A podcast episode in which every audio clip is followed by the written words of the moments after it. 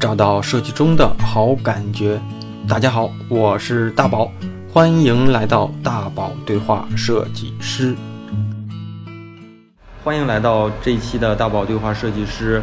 那大家听到这期节目的时候啊，应该是我们春节过后的第一期啊大宝对话设计师的节目。那在这里啊，先给大家拜个年，祝大家新年快乐啊！虽然这期节目是提前录制的，在播放这个节目的时间里啊。那我还是 先把这年味儿烘一下啊。那今天很荣幸能和一位设计前辈、设计老师，也是站库里的人气设计师开心老头老师面对面的坐在一起，做一期设计对谈节目，分享给大家。那想必经常混站库的设计师啊，即便不是平面类的设计师。我觉得应该也多少看过，起码可能会误点过开心老师老师的这个啊人气较高的一些设计作品和内容。那在我印象里呢，他是一个以字体设计为主的平面设计师，嗯，他是一个设计前辈，所以每当和这类设计前辈对话的时候啊，我心里多少都会有点紧张。那越是知名的设计师呢，我觉得开场的铺垫呢就越不需要那么多的废话啊，所以先让啊老师给大家打个招呼吧。呃，大家好，我是你们的好朋友开心老头啊。可能，呃，听过我课程的呃朋友呢，对我这句开场白会很熟悉啊，已经说了十几年了。呃，特别这个高兴啊，大宝能够找我做这期节目，而且是二零一九年农历新年第一期啊。在这里呢，我也祝所有的设计师们啊，已经累了一年了，呃，能够在二零一九年呢。能够更好的休息啊，能在设计事业上呢，能够有更大的进步。谢谢大宝，谢谢大家。嗯，老师讲的是真好啊，我现在突然有点更紧张了啊。没有，那咱们开始。反正我准备了一些话题，然后每呃咱们会跟老师对话做两期，然后每一期呢，我会也在自己的朋友圈和这个这个里面收集了几个咱们本身就是开心老师的这个粉丝的问题，然后做每一期的节目最后呢，会进帮大家来现场的提问啊。那先让啊开开心老师给大家介绍一下，目前你日常的工作啊都涉猎在哪些范围里面啊？现在呢，呃，我主要就是两块儿啊，一块儿就是呃设计教育，这个大家都清楚。嗯。呃，在高高手上啊，包括在很多呃其他的这种平台上，呃，也有很多课程。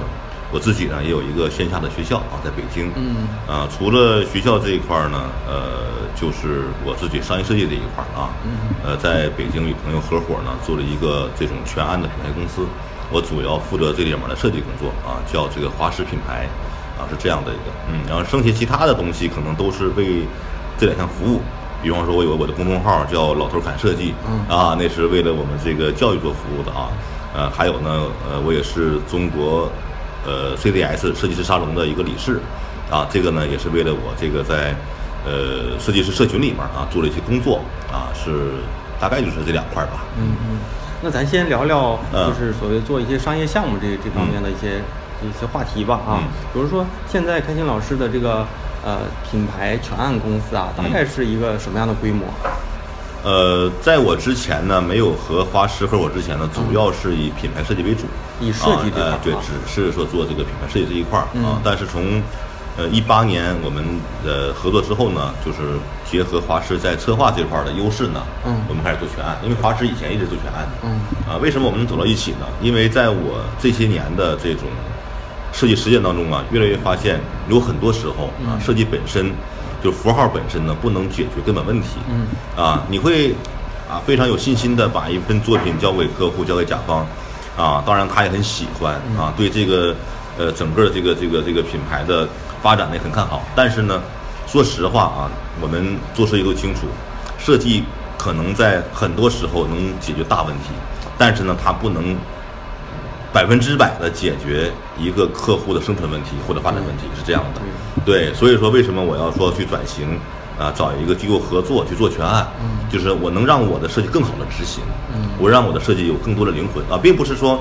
呃，在我之前设计当中没有灵魂，可能那个时候呢，更多的是要依托于客户去把他的一些思想理念告诉你，嗯，我们一起去呃，做出一个适合这个企业、适合这个市场的一个文化，就是我们跟一个全案公司合作之后呢，我们的设计更有方向了，嗯，更有目的性啊，然后它更客观、更理性、更有前瞻性，然后也在执行层面上的话，也会有更大的保障，是这样的。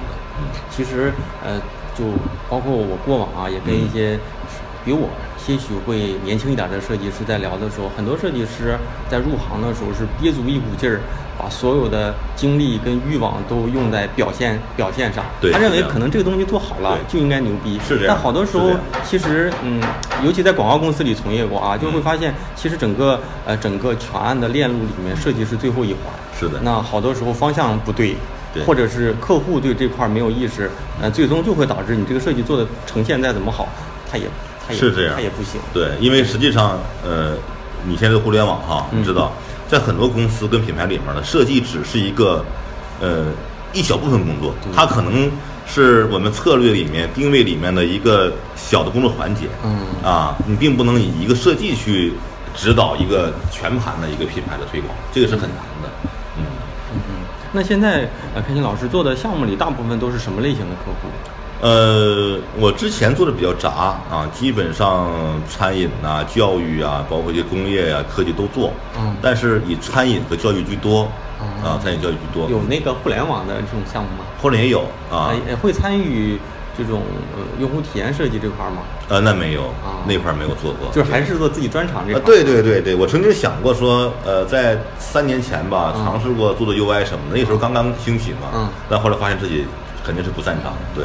呃嗯，其实很多设计师，嗯嗯，就是怎么说呢？就是感觉说的好一点啊，他会顺势而为，他觉得嗯这个时代流行什么，我就会去做什么。嗯但是很多设计师没有考虑到流行的东西是不是自己擅长的，对所以呃，在三五年前、三四年前吧，嗯。就是所谓的北京这块儿 UI 教育啊、嗯。起来了，嗯。然后再加上这个行业里创业这个热情起来了啊，一堆人涌进去，涌进去之后发现，嗯。啊、当时找工作很行还行，对对。后来创业有些失败呀、自什么融资什么就会就会导致他们是一个连续的换工作者，对。啊，可能干就干一年，公司的问题或者自己的就专业问题不上去，就会就会有这种问题啊。嗯其实我包很多人问我现在这个 UI 是不是这最热的啊？就我一般都会说，这个不重要，你做好哪个都行。对啊，包括说现在最传统的这所谓的平面设计，嗯其实做好了，我觉得一样都会有它自己的这种生存生存之道。啊是这样的，因为这个呃这个话题呢，呃我多谈两句啊，嗯就关于 UI 呀、电商啊啊和传统平面这一块儿，呃，在平面设计当中，其实分很多旁系，其实你 UI 和电商也是平面设计里面的一块儿啊。那我现在从事的和我正在教授的，更多是在品牌这一块儿，嗯就围绕品牌来讲的 logo 啊、字体啊、VI 呀、嗯插图这些东西。那为什么呃，我后来放弃了 UI 跟电商那块儿？因为电商那块儿我还做了几期班，还不错。嗯啊，就是怎么说呢？像你刚才说的问题啊，呃，这个时代呀、是不断发展的，不管你变不变，社会会变的。啊，不管是在这个科技领域，你还在人们生活上，还是政策上啊，每发生一个迭代，都可能对设计产生影响。嗯啊，比方说我们计划经济时候呢，并不需要包装设计。我们改革开放一开始的话，就慢慢设计就开始如如这个如虎春笋一样，因为你那时候不需要设计嘛。啊，后来随着我们的科技的革命、网络革命，我们越来越多的就往互联网化去靠了。但是实际上你不管怎么靠，我们想一想，从我们老祖宗可能一千年前、两千年前开始，我们那个时候开个店，需要做个牌匾，嗯需要写几个字，到现在也是一样的。但那个时候不需要 UI，那时候不需要电商。嗯但我认为呢，可能我们再过，呃，五年、十年，是否这种移动终端也会被迭代？嗯啊，但是那个时候迭代是否还真的需要 UI 了？嗯是否还需要电商设计？那肯定是需要的啊。但是现在，包括像电商那块儿那个叫，呃，那个那个腾讯出那个不是腾讯那个那个淘宝阿里阿里阿里那个个叫呃鲁班吧？鲁班啊，对对对，那个鲁班啊，可能是它没有正式对外这开放嘛，不是让大伙都用嘛啊。嗯但是如果对外开放的话，肯定是一个很大的危机，对于电子设计师来讲。包括现在很多 UI 这一块儿也有很多 UI 设计机器人儿啊、嗯 UI 设计网站，但是唯独品牌这一块儿，它是人工智能会介入很少的。因为它真的特别难，嗯。啊，就是说你人都干不干不好的事儿，它里面很多逻辑性的东西非常的难把握，你很难把它城市化。所以说，我认为，啊，如果你真的喜欢这个品牌这一块的东西，啊，你不要考虑钱，我也不是说功利主义啊，什么赚钱多我就干什么，我只是喜欢就好，开心就好。我觉得做品牌这块会更长远，但做 UI 跟电商那块儿不是不行，而是说看你本身的潜质，嗯。啊，然后你真的呃，我就愿意做做一些图片融合啊、修图啊，啊，我愿意在这个电商推广当中啊，我们卖产品卖得好啊，那种价值感有了，那你就可以做电商啊。但是如果想从创意层面上讲，呃，从这个品牌实现价值上讲的话，你看到一个品牌慢慢做起来，我觉得做品牌这种还是挺好的。嗯嗯，老师就是老师啊，呃，这一期我觉得这一期我觉得我的压力会小一点啊。我我总抢话说，是不是？我觉得这个好，这个好，因为 因为我节目里面哈，节目里面好多人留言都说我抢话，啊，所以我觉得这一期我行，今天我行抢你的啊！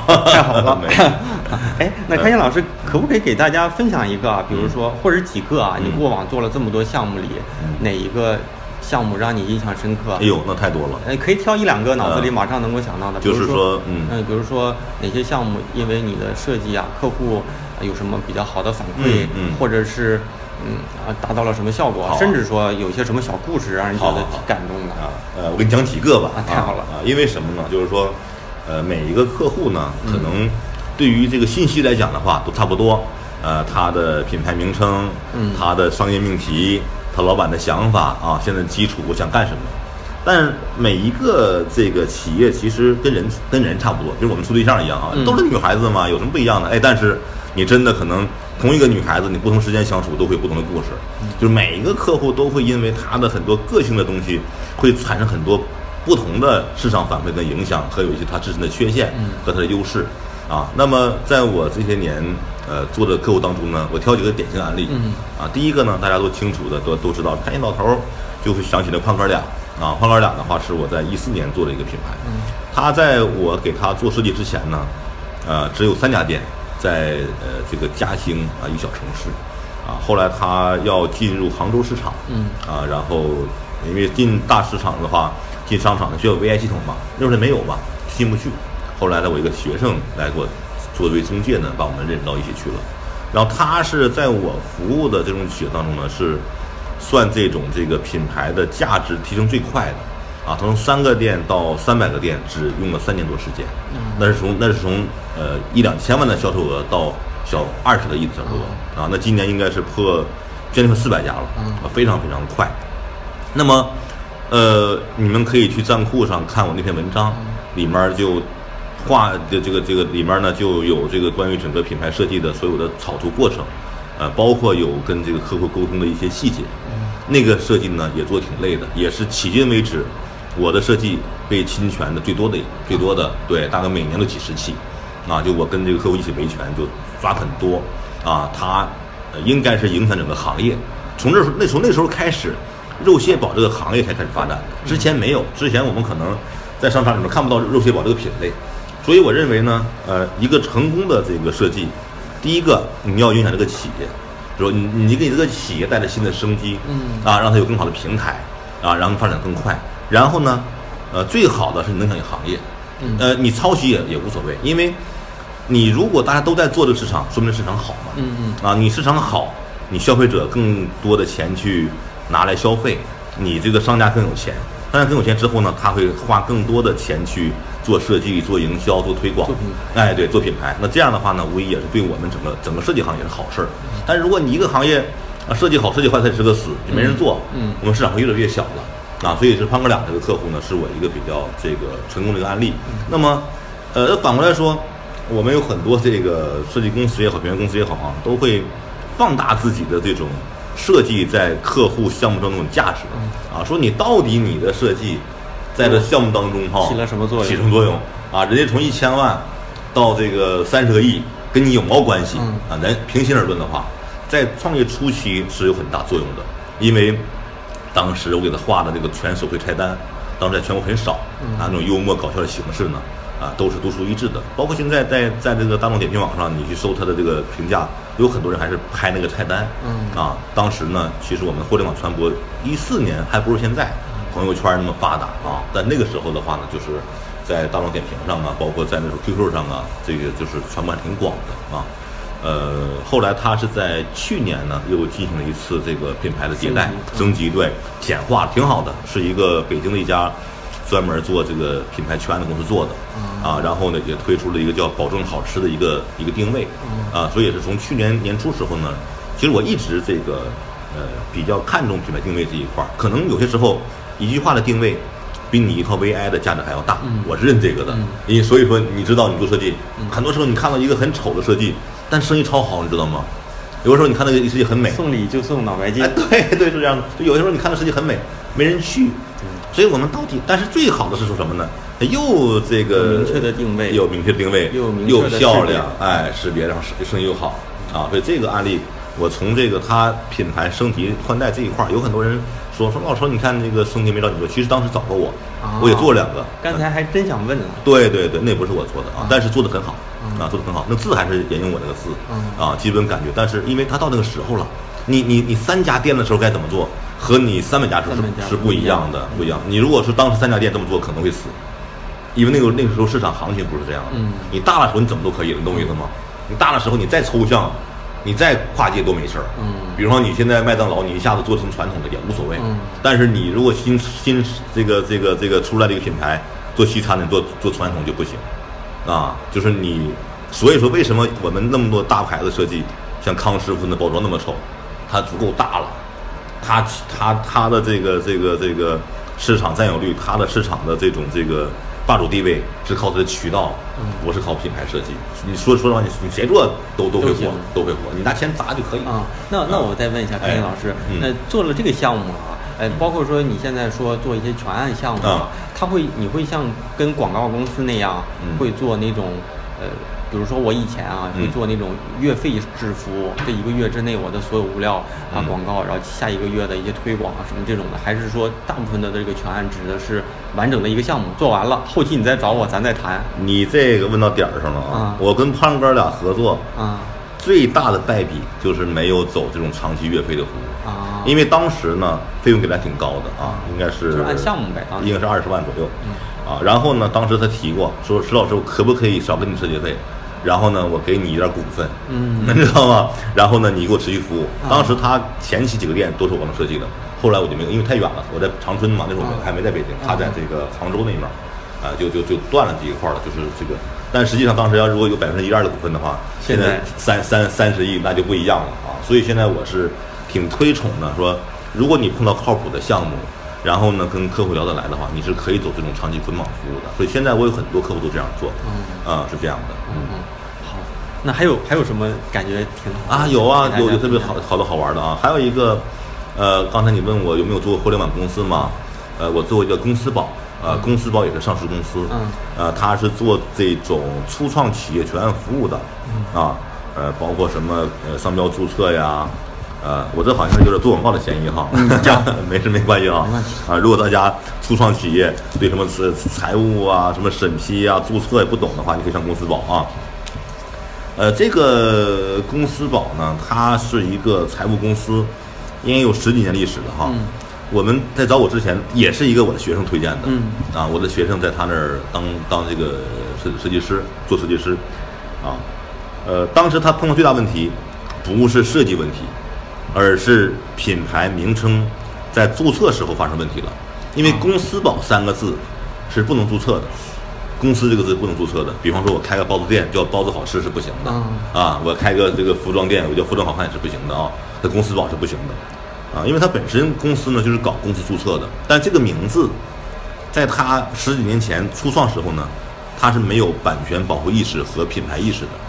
那么这个公司呢，最大问题就在于它这个品牌名称注册不下来，因为它正赶上要上市，啊，要要要融资，呃，走这个这个上市渠道，呃，名字注册不下来，你知道对于互联网公司上市是很有危机的。我知道它的市值会下降很大，不像说你小小黄村啊或者迪拜啊，它是说，呃，没做多长时间就就就就开始走这个这个这个这个上市这个这个路线了。它是有这个公司宝是做了十几年，嗯啊，做了很大的市场份额啊，然后包括像京东啊、天猫很多的大企业都在他们这儿都是他的客户，嗯啊，所以说你想可想而知，他换名字对他来意味着什么啊？所以当时名字都已经想好了啊，打算换新名字了，但是没办法注册不下来。嗯后来呢，找到我聊这个问题，首先是解决这个设计和品牌名称问题，在他们这这是这个这个事儿是无解的，解决不了，因为国家商标局你虽然搞商标注册的，它不是你开的哈，说你说的名字能注册注册了。嗯后来其实呢，他在跟我说这一件事儿的第一分钟 我就给他想到了解决方案。嗯，但是我没图形化哎，我没跟他说啊。然后我我说那行，我说我们见一面再说啊。然后把当高管都叫一起开会，我说我有个方法能让你们这个名字注册上啊。他们就不太相信，说我们搞这么多注册专家，你怎么就能把注册上呢？我说我跟你说方案，我就在这个黑白板上写，我说我们注册“私保”两个字，把“公”去掉，“私保”没问题，因为我查询过了，我去之前我查询过了啊啊。然后我们把这“公”字图形化，啊啊，做成一个这个这个六角形的形状。我们用的时候呢，把这“公”字跟“私保”图形标跟文字标放在一起，别人一读的时候呢，会把这“公”读进去。嗯啊，所以现在你要如果用手机 APP 下载的话，你看那个那个那个那个 UI 那个 APP 图标，就是那个公司的“公”字，打开之后是公司报。像像这种案例我做了很多，就是说怎么样通过，就是设计师不止设计问题啊，嗯我觉得是这样的啊，就是说更多的是解决某类。解决问题，对，包括你这个品牌名称的注册，呃，包括它的定位问题，你都需要会考虑到、嗯啊，因为这个事儿的话，就是说名不正言不顺嘛，啊，你名字都都没有，你长得好看没用啊，那有一天别人一看说你这张脸是我的，啪给你撕下来，那就不是好看的问题，你就很恐怖了。嗯所以说当时这个案子呢，在我设计当中呢，就是说比较经典的，就是我们可能就是你可能给他省了很多钱，其实一分钟的时间和一个字的差别，挽回了几个亿的损失。是这样的，咱说到这个话题哈，我们展开一点点讲啊，就关于品牌名称注册这一块儿。其实现在来讲的话，我们这个品牌注册越来越难了。嗯啊，因为有些保护。中国市场太大了，你知道，每天都几万个新型企业起来，当然这里面有很多有品牌意识需要注册，有很多根本根本不知道，你知道吗？嗯啊，挂个牌就干了，也有这样的，但大多数是有这个品牌意识的。那这我们这个这个这个这个商标名称成为一种不可再生资源了。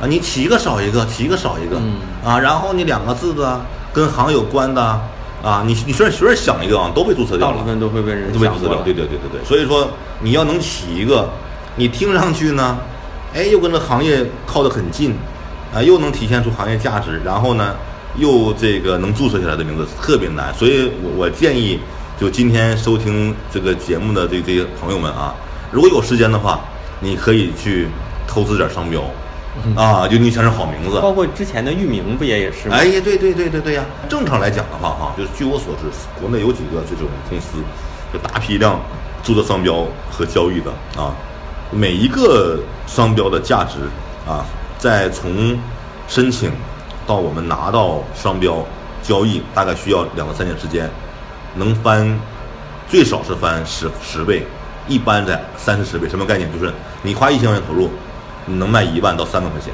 嗯，这就很很了不得了。啊，其实也没干嘛，就没干嘛嘛，就放着嘛。你你就刚开始有一些手续的费用，对对对，就就不到一千块钱嘛，是这样的。我觉得这就是实践啊实战经历比较强的老师，一一张口就会讲了这么多故事啊。嗯那 Ken 老师还有吗？那再讲一个，再讲一个，再讲一个咱们就可以继续今天的话题。。呃，为什么要再讲一个呢？因为这个话题，这个这个企业挺特殊的，就是人权，啊。明星嘛，啊。有个明星投资，啊就是人权黄晓就是明他们，火锅店啊。明星 VC，他们公司投了很多，啊。他们投了一个那个那个那个 CP Mall，就是海鲜市场那个英文叫 CP Mall。嗯啊，投资一个那那个那个品牌，后来名字就没起好。我讲一下吧。啊，这个可以可以分享出来，可以分享，没关系好啊。好，呃，还有一个这个案例呢，它的这种价值呢，也是不在设计上，而是在品牌名称上啊，是一个朋友公司的案例。呃，他们做这个这个这个案例的客户呢是谁呢？就是黄晓明、任泉、李冰冰，他们有一个投资公司，嗯啊，好像还有黄渤，嗯啊，叫明星 VC，嗯就这么一个这个这个这个呃公司啊。然后他们做了很多投资，包括娱乐的、餐饮的啊。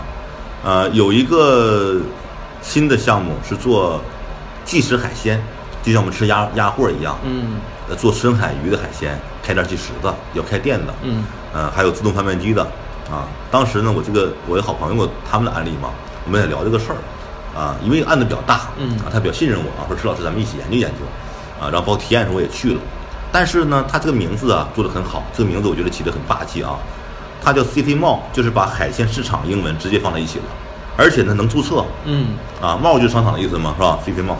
然后，哎，我觉得这个名字好，它的英文英文名称是起完之后呢，嗯。中文名中文名就碰到几个问题，比方说你叫海鲜市场肯定不行，啊，那就用音译嘛，就叫西服猫。啊。啊。为什么西服猫呢？猫嘛，吃鱼嘛，啊。这个就哎，我觉得挺好的，挺巧的。啊。但是唯一呢，这个西服有点有点怪怪的，西服哈，啊，这个这个场景你闭眼一想，一个穿西服的带领结的猫，其实它和这个吃海鲜关联度这这个这个关联度不是很高的，嗯，跟饮食这块也不是很高。你要说咖啡馆还可以，披萨也可以啊，西风包麻辣的小小小小鱼儿，跟上班人群还是有点不搭。哪怕你上班，你上下班下班之后再吃嘛，嗯这样子。但是一直没谈这一块儿，因为在我意识里面，这个这个名字已经定下来了，啊，不能改。后来我们就提案去了啊，提案了还好，啊，当时任泉在我们一起开会，开会之后就对这个设计挺满意的，但最后他他朋友问说，我们这个名字怎么能改？啊，哎，我那是我接触这个项目之后第一次听到他有这个要求，我说名字可以改吗？他说可以改呀，他说我一直认为这西服猫有点怪怪的，啊我说我说我也是，啊，当时我用了大概嗯应该二十秒吧，我脑子就想起个名字来。啊我说呢，我有个建议，啊，我说有个好名字。哎，他说你可以提你的建议。然后当时他有那 PPT 那个白板那个那个白板嘛，我说我拿个笔，啊，当时正好是中国有嘻哈那个节目很火，啊，我就想那个那个西口子上加个喜嘛，嗯。啊，然后第二个福呢用那个福气的福，啊，西福猫，啊。我把这字写出来之后，当时就整个现场好多人们就就炸了，这个名太好了，啊，后来呢，这个任泉老师呢，他也是一个这个特别聪明的人，他直接把那个西福猫的西的口子去掉了，啊变成喜福猫了。喜欢的喜，福气的福然后直接马上打电话给注册公司注册，这个名字还特别巧能注册，嗯啊，后来又注册了喜福鱼什么的，就特别多，所以这个也是一个。后期其实你有这样的名称之后呢，你设计很好做了，啊，后来就有画面感对对对，就是一个像那不倒翁一个小猫，但它后来执行不是我做的啊，胸前一个福字，一个白猫，特别开心，就完了。之前的西西那个西服猫呢，都是那种戴墨镜的、戴领结儿，就很生硬。有，然后你这个一换之后，就马上就不一样。所以说，呃，像这种案例，我大概做了能有十几个。为什么后来我我今天刚开场跟你讲说，我现在要找一个这种做全案的公司合作一起做项目呢？因为我是有我是有这种定位思维的，但是呢，我没有太多的市场的这种这个运营的经验啊，所以我不能拿客户的这个这个前途和命运去赌啊。嗯我说这个一定行，不行的啊，嗯有很多事是我只是我的一个想法，嗯一个灵感而已。你知道一个一个灵感和真正的这种商业上的价值是不一样的。但是呢，跟我合作这个画师呢，李老师他是有几十年的品牌的销售经验啊，给给国内很多像中国邮政啊、西贝啊都做过市场的推广。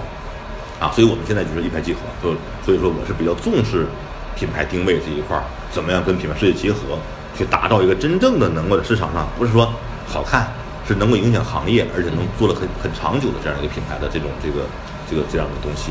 嗯，故事到往下往下，咱对，嗯。咱可以进行下一个啊，对嗯。就是，呃，开心老师不是也在自己做自己的课程吗？对。我觉得这个可以给大家愿意聊就多聊点儿，啊可以。怎么都行，可以给大家聊聊现在是主要是做哪一块儿的内容，嗯。然后大概针对什么样的人，给大家能够带来什么样的价值跟帮助。嗯。啊，这个嗯。你大家也可以啊。理解成，那我觉得这个不算是广告啊，咱就 聊吧，没问题。啊啊。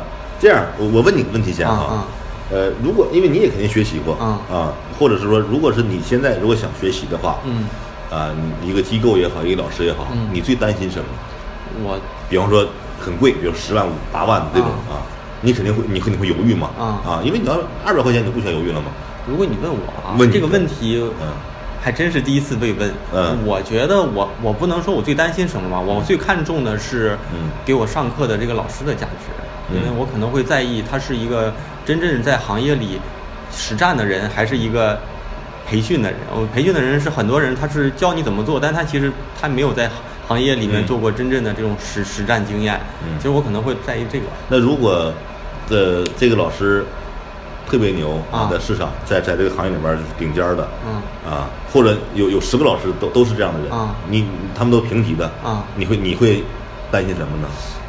还是毫无抱毫不保留就报名了。嗯、我可能还得看我自己的需求跟哪个老师的专业擅长点匹不匹配。嗯因为有些人呢擅长的，比如说是做，比如说是字体，有些人是可能是 logo 图形，那有些人可能是广告创意，嗯有些人可能是。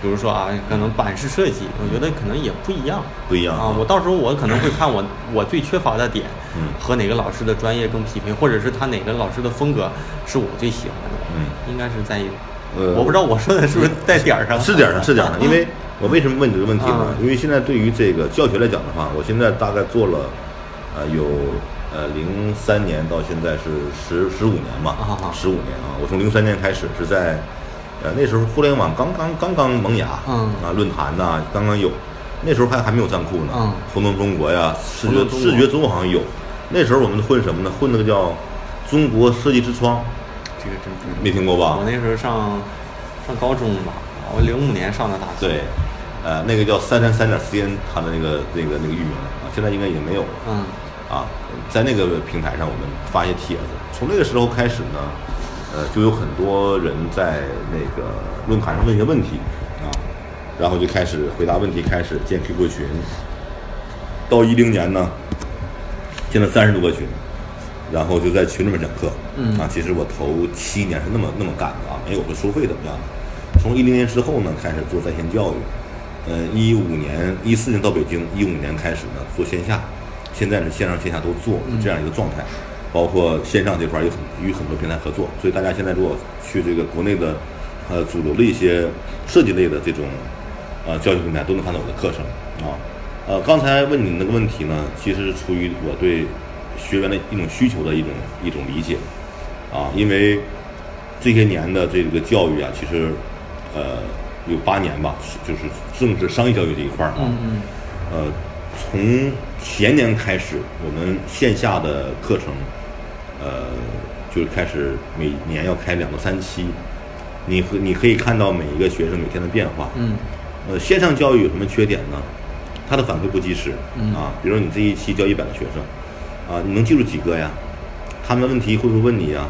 你也不能实时看到他们的问题啊，这个东西在在沟通上会有很大的弊端。嗯它会影响我们这个教学品质，这是肯定的。嗯就像我们在网上购物一样，有些时候也会发生说，哎呀，我我买的东西跟我想的不一样哈，然后退货呀，这个这种纠缠很多。其实社交也是一样，像你刚才说的问题，就是说这老师到底会是什么样子？他可能包装宣传的很好，但其实并不是那样的，嗯或者是他讲的根本不是我需要的。嗯其实还有一个，还有一个这个这个问题，就我认为，呃，今天，呃，咱们谈到教育这一块儿啊，我认为要讲的关于说我教什么呀，呃，我讲的怎么样啊，其实大家都清楚。呃，如果是了解我的话，呃，应该听过我课的人也有几十万了吧？嗯就是因为我的免费课程也很多啊，呃，我那些我就不怎么讲，我主要讲这个学生体验问题哈。就是还有一个问题在哪儿，就是说，是不是你的老师好，呃，教程好，老师用心教，你就一定会学会？嗯这是个非常非常敏感的话题啊。直到有一天我，我突然这个想到一个什么问题呢？就是我们上学，呃，学历教育 K 十二从小学、初中、高中，我们可以看一下我们身边的人，嗯我们同样的教材，对吧？同样的老师，到高中之后，你班好的清华北大，嗯不好的连中专都考不上。嗯那为你可你可以想，这为什么呢？同样的教育教育的这个这个资源哈，其实学生的个体是很是很重要的啊。那么这里面呢，我们在现在来讲，像我们这波搞教育的啊，其实我算是呃专业设计师搞专业教育的在线的第一人了，应该说第一批第一批，不是说第一个啊，那第一批啊，因为线下的很多嘛啊，线上的就是因为一零年之前的这种带宽呐、这种技术要求还没达到啊，一年之后，一九零九年之后才慢慢的好起来嗯啊，在我之后，呃，像现在像呃刘冰科、胡小波啊。啊，站站库站库上那那那那一大波其实我们都很熟悉。我们有一个专门的个群啊嗯，呃，也很少聊天儿啊，但偶尔会会就这个呃设计教育现状呢去聊一些东西。嗯啊，就是说这个学员能不能学会啊？那到底是由于我们教育资源问题，还是由于你的个人的一些呃学习方法和这个学习效率问题？嗯那么我们先要剖析一下学习目的，因为我们学历教育时候呢，呃很多人是没有自主学习性的。就是我说，其实我我学不好，不是因为我学不好，是我没学嘛。嗯这个你知道哈？嗯比如说你你你为什么没考清华北大呀？不是因为你笨嘛，是因为你当时你你没用到那个时间去研究这个事儿。而我们现在做这种说成人的教育就不一样了，因为每一个都是想学的，嗯要他不会花几千块钱、几万块钱来学习嘛，嗯这个是是这样的话，就话就会屏蔽掉什么呢？他主观不想学这些人的那些那些抵触心理啊，是这样的。就被强迫的，被强迫的，对，你完全自愿的，你自愿学不好，但是自愿也有学不好的，嗯就是对于线上来讲，这里面呢就谈到一个很大的问题，就是售后，啊，就是现在我们大多数的这种线上教育的售后做的并不好，嗯啊，就像就像汽车一样，我我只卖车不修车，呃，不去听用户的声音，其实这是很大的缺失啊。我认为呢，可能在呃未来的十年、二十年里面啊，有点长了，可能未来一一两年里面吧，我们呃在线教育平台的售后服务系统的这种迭代，可能是个重点。其实你课程什么样，我觉得呃大家差距呢，就是在专业领域这一块呢，并不是很大。以后拼的可能就是用户体验，而这个用户体验，啊、不在讲课上，而是你讲完课之后，你你是否有这个及时的去跟老师沟通，是否能得到及时反馈？嗯，我在工作当中啊碰到这些问题该怎么样解决？啊，为什么大家现在啊不去过多的精力投入售后这一块呢？是因为这一块成本很高啊，因为现在线上这一块呢，呃，一期班儿，你像我现在高高手这一期班儿是二百人，嗯二百人啊，能够坚持把它听完的，应该有一百人左右，就是每一节课都直都都看直播，做作业很及时的这样的。嗯啊。那这里面你想想，你要你要一百人的这种作业点评，要想做到负责任，就需要很庞大的团队。我现在呢，需有四个人在做这门课后，就是专门一个课程。那这样的话，就会有就有很大的这个成本的这种投入啊，所以这这这一块也是我们做这个呃在线教育啊，不愿意去触碰售后这一块的原因啊。但是从长远来看，我们想把自己品牌做好，那么一定是要把售后做好的。嗯啊，你一定保证，你不能不能保证百分之百都都都成功，啊，但最起码的话，百分之七八十还是能做到嗯这样。那老师现在上的是什么类型的课？可以给大家呃，简单提提。可以啊，我的现在课程呢，呃，分呃大板块的话就是品牌，围绕品牌这一块儿。嗯啊，如果说细节的话呢，我们从这个标志，嗯这是一块儿，然后字体字体设计啊、插图，呃，版式、包装，嗯啊，那这五块儿基本上就涵盖了一个品牌公司的全部了。它是一个课还是五个课？呃，这五个课在我自己的课程体系里面，你可以单独报。啊比方说我我我我学字体，我学字体，学标学标志，啊你可以报双科选俩，啊选俩就能便宜点嘛。啊，你也可以学全科选四个，就五选四啊，你可以放弃一科。那大概一门课程的这个周期学习周期是多？呃，大概就是两三个月时间两三个，月一个一门课程。是一周几堂几次？呃，一周大概是呃四天课。哇啊，那你这上课的这个整个的这个压力强度还挺高的。呃，对，但是四天课不是都我上，啊是有这像像现在里面的插图和版式是别的老师教，啊。也是我的学生，啊。他比我优秀啊，他比我优秀啊。像我的插图老师郭文轩呐，还有那个讲版式那个，其实版式是一直我的弱项，这是、这个大家都都都能看到，嗯。啊，我拍板不行啊，呃，版式文成武老师他们讲的很好，啊，先先问一下，大概咱们这课程的价格是在多少？呃，这个课程价格两千多，两千多的呃一门课线上呗，，线上大概都是这个价格呗。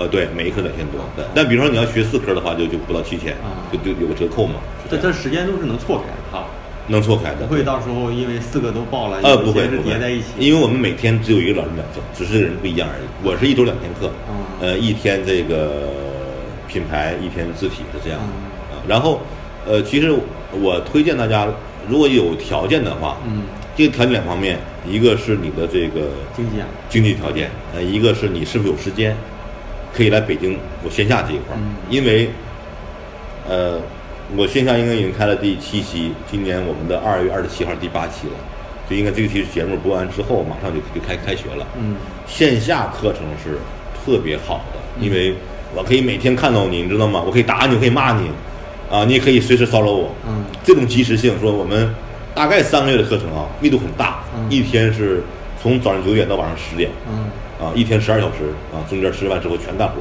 啊。他我算过啊，就这个学习的密度要比大学四年学的还要多。为什么呢？大学四年大四就他妈的出去出去了，大一一年基础课，嗯其实就两年，两年的话，除了寒假暑假，你其实就剩一年多点儿。你再除了周六周日，除了文化课，没多少课，其实，再就是除了，再就是当时没有这个意识去去去学习。那个时候嗯大学的时候，很多都是被逼着留作留作业嘛。对对老师就是应付着，怎么想办法跟老师对着应付。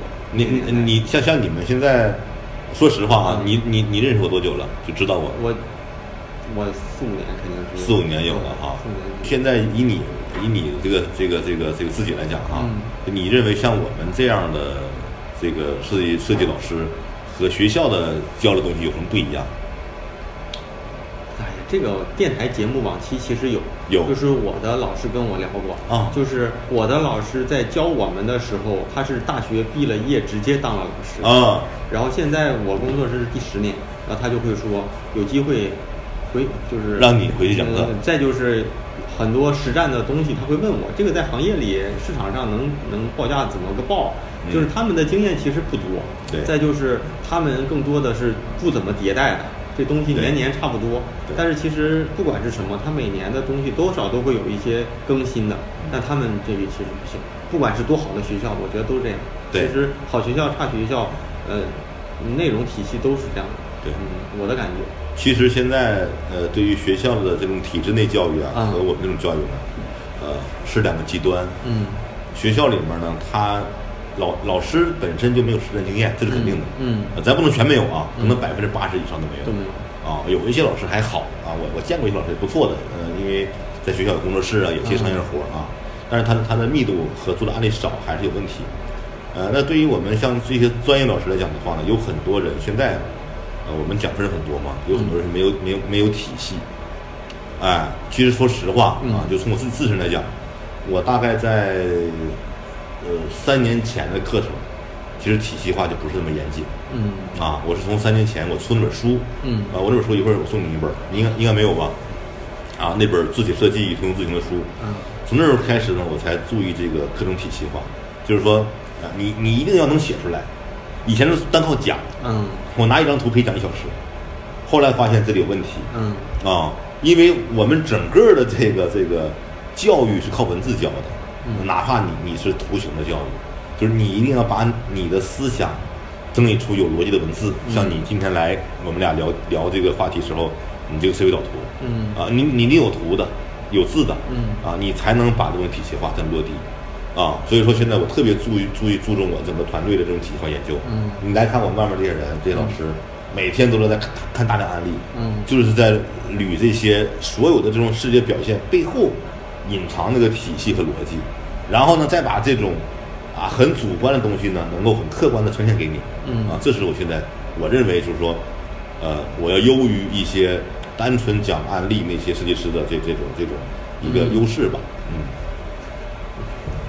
所以啊，就是啊。时不时的就会有人问我，啊。现在想学什么，那个想学什么课程，想学什么专业，有没有课程推荐？其实，呃，我我不能说在节目里面我就推荐开心老师啊，但是我我的呃比较出于私心的说法就是尽量找真正有实战经验丰富的。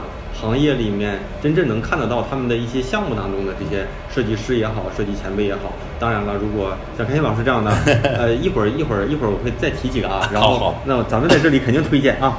嗯那我我再问一个啊，哎，哎，有没有什么学生什么的，就这种学员的故事，让自己呃挺挺哎呦你你可以讲讲吗？太多太多了啊！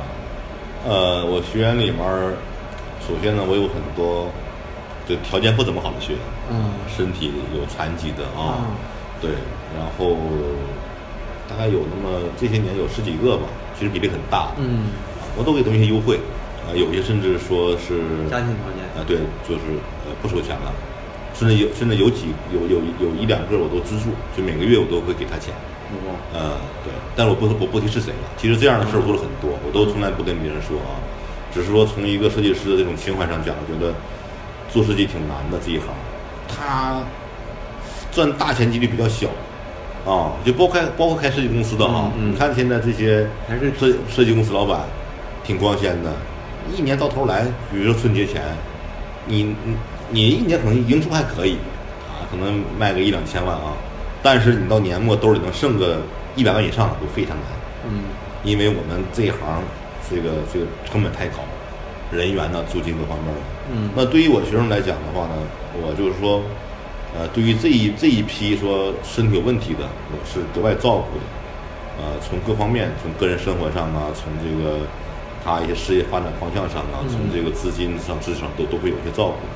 呃，因为我觉得这一行呢，说实话，对于他们来讲是一个很好就业渠道，不用出门儿，在家就可以干了啊，挺好的啊。然后，如果老师教的好的话呢，你学的能好的话，养活自己没问题。嗯啊，我也希望说，如果有一些想做设计或者正在做设计的，呃，身体有问题的朋友，啊，家庭困难的可以可以联系我啊，就是说到时候我们可以开一个绿色通道，嗯啊，从这各方面的给个优惠啊，这一点是真好。那真好是吧？这是一方面。那再一个就是说比较好的学员就太多了，嗯。啊，我提几个吧，嗯。啊，呃，有一个学生叫刘培阳，嗯。这个如果在百度搜的话，可以搜他的作品。这个小孩九三年的，他就属于特别聪明的设计师，嗯。啊，他很有天赋，嗯。跟我学了三个来月吧，整个设计品质就提升很快，嗯。就是属于天才。是其实我跟他也讲，我说你不跟我学也一样很牛，只不过是你把我当个钥匙了，其实我只是把门开开了，嗯其他东西都你自己找的。这跟很多基础弱的或者没有天赋的不一样。可能没有天赋是怎么样的？就是你要门打开，你要把它开上灯，你要给他拿拖鞋，嗯你要领他介绍每个屋怎么回事儿。你现在把柜儿打开，柜儿里面的鞋这个衣服拿出怎么叠，就你说一步，他做一步。都对对对。然后你转一圈出来之后，门再关上，他可能还没学会，这是一种。但是这种打开门就会的，嗯啊，说一步就通。通了，像呃刘培阳啊，像呃范君元儿啊，王中红啊，就我能提上名的大概有那么呃几十个吧，不多，百分之一基本上，就你交一百个能出现一个嗯天才、啊，就特别牛啊这样。那么这里面像刘培阳自己现在在那个广州开公司，啊他做东西非常新锐。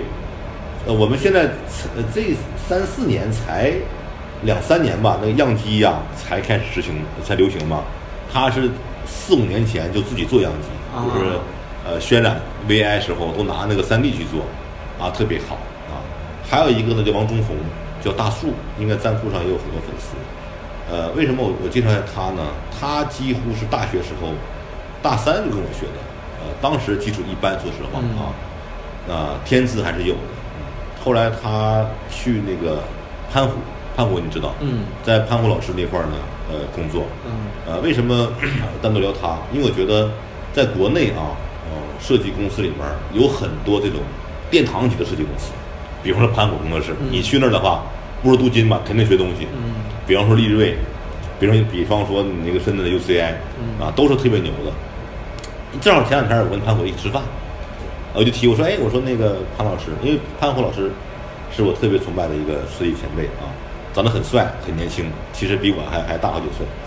我就提到这个，我说那个王中红，他说哎呀很好啊，字写都很棒，但我不知道是你学生啊啊啊。后来虽然虽然离开他那儿了，但是依然有很多字体的话呢，也是跟他合作的。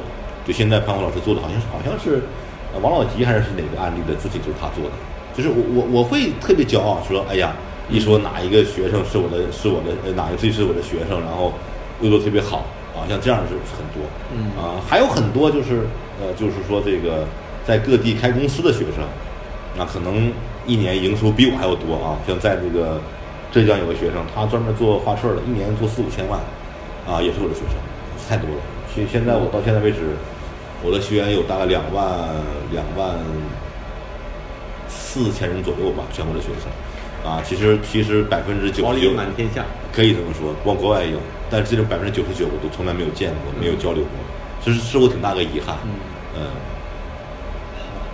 那我再问一个比较难的问题啊，啊，问吗？就是 有多难开心老师，你觉得啊？哎你觉得是做设计给你带来的成就感大，还是呃，就是给学生们上课带来的那种他们成就感，然后成就你的这种感觉大？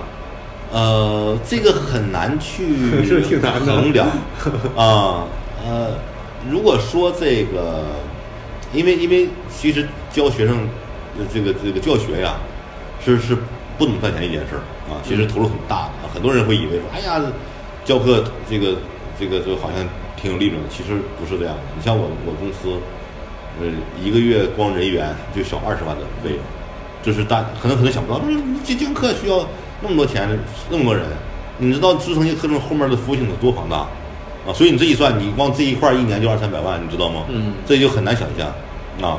所以说，我说啥呢？就是教学这一块儿真的不单纯是为了钱啊。那为什么要要要教这块儿呢？就是说你刚刚问题嘛，说，呃，你去改变一个人的命运，更让你骄傲和自豪，还是你改变一个企业的命运，更让你骄傲和自豪？嗯其实要是从这方面讲的话，我认为教书育人是更让我有幸福感和、成就感的。为什么？这个企业说实话，他真的要死了那天，你通过一个设计、一个创意，那么起死回生很难很难。嗯但是一个一个说它运行的不错的企业，啊，你做和你不做，设计好设计坏，它只是好和更好的区别。嗯啊，还有很多企业它本身就很强大，运营团队管理很强大，你做不做都很牛，所以这样的客户也不好谈。我给你设计一下啊，他说我不需要你设计，我做的很好啊，有这样的客户吗，对不对？嗯啊，那对于教育不一样，我我身边儿太多我看到的案例，就是说，整个由于学习改变了整个家族命运。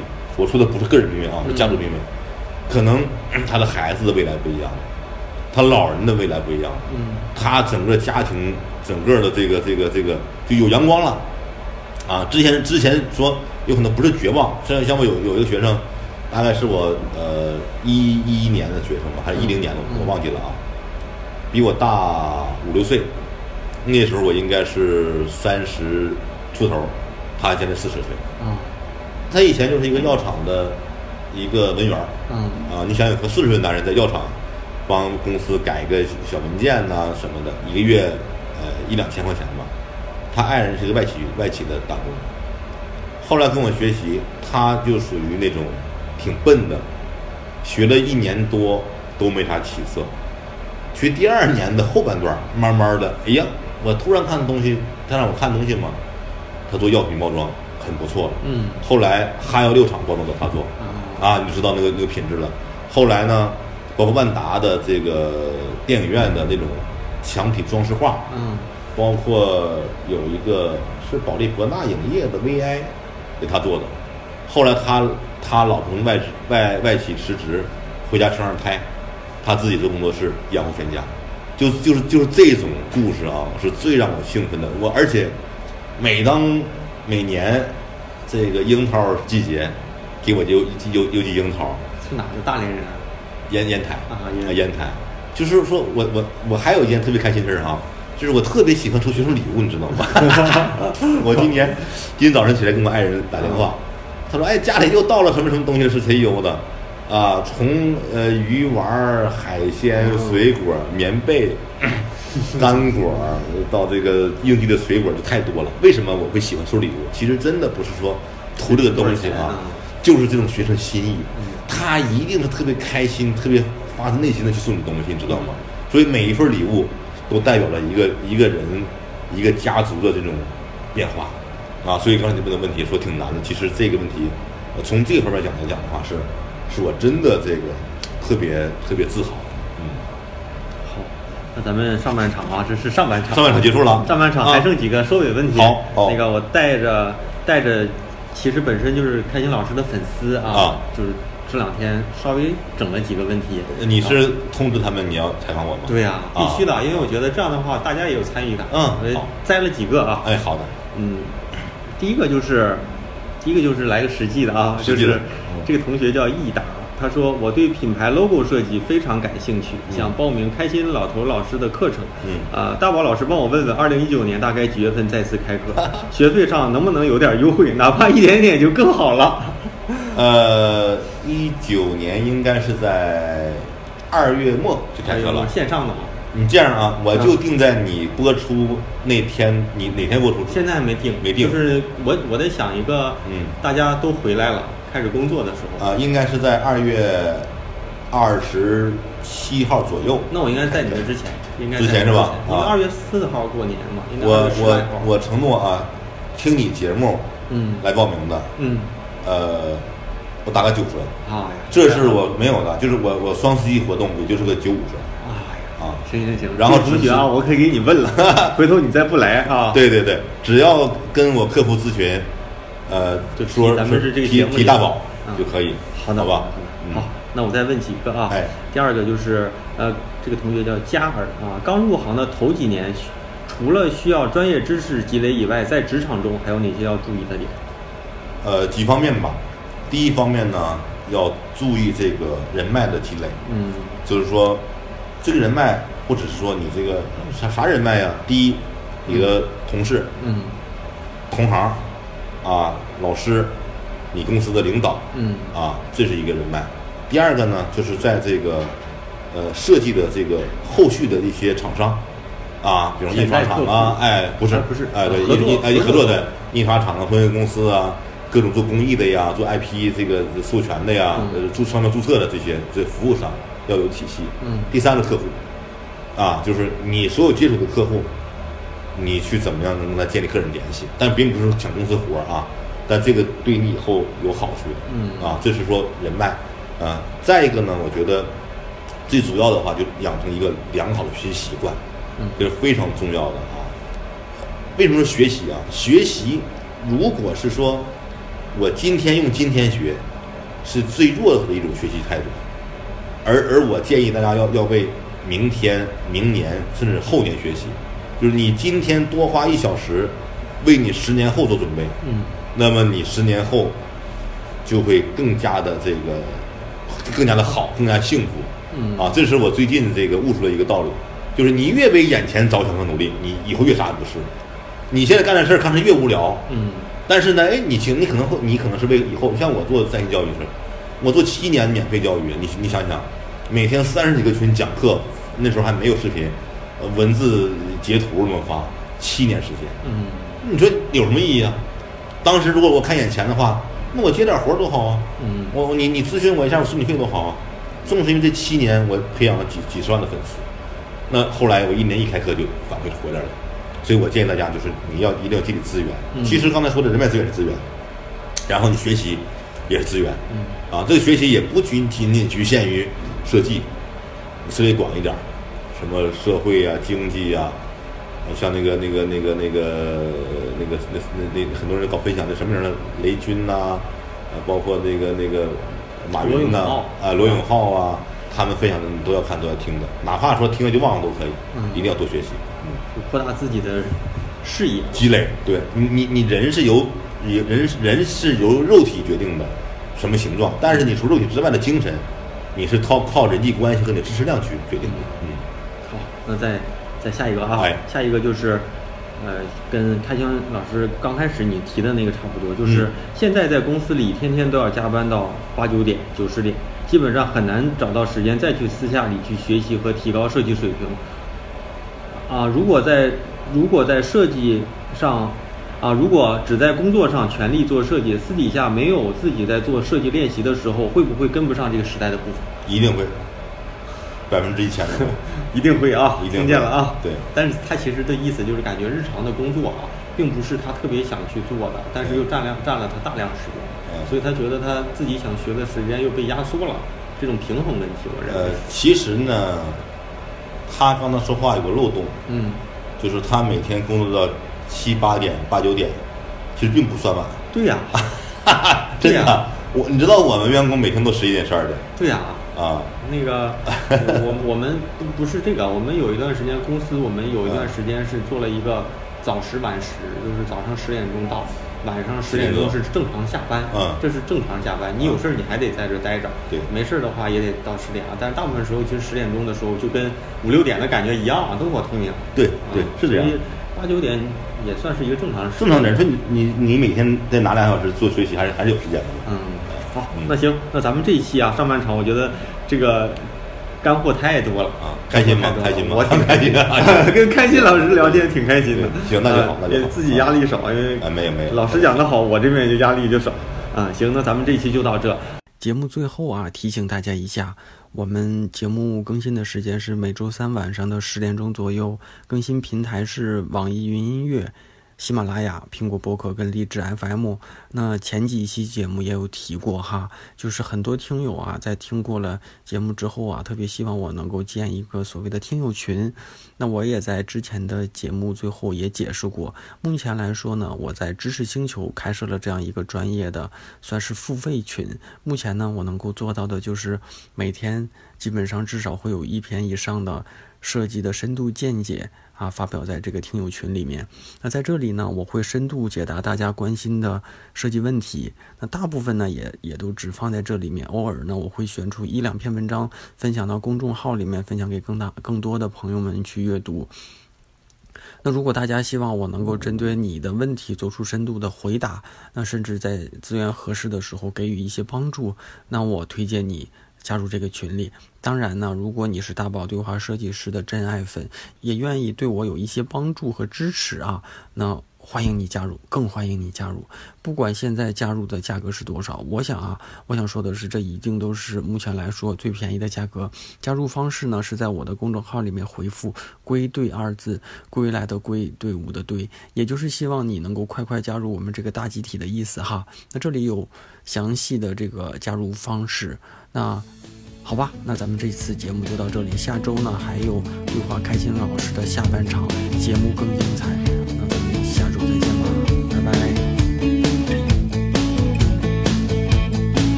每天站在高楼上，看着地上的小蚂蚁，它们的头很大，它们的腿很细。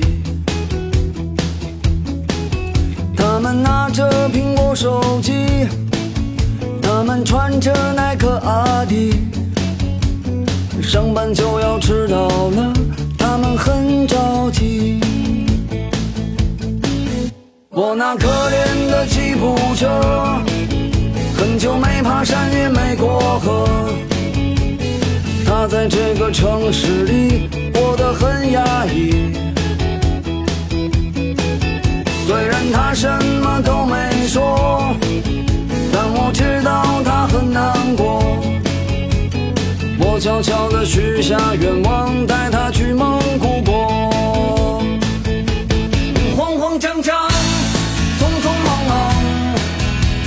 生活总是这样？难道说我的理想就是这样度过一生的时光？不卑不亢，不慌不忙。也许生活应该这样？难道说六十岁后再去寻找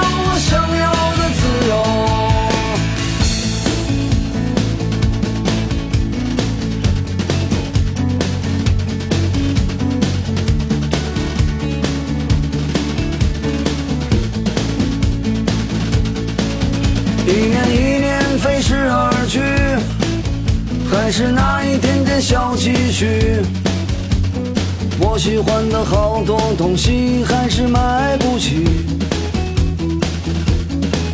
生活总是麻烦不断，到现在我还没习惯。都说钱是王八蛋，可长得真好看。慌慌张张，匆匆忙忙。为何生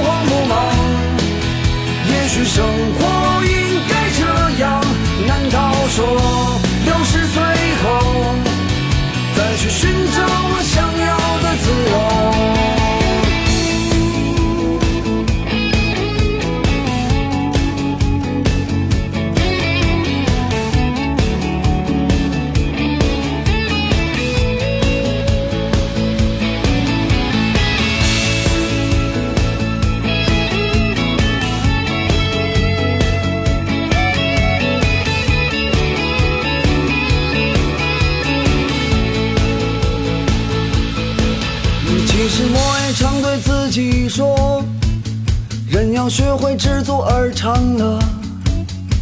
可万事都一笑而过，还有什么意思呢？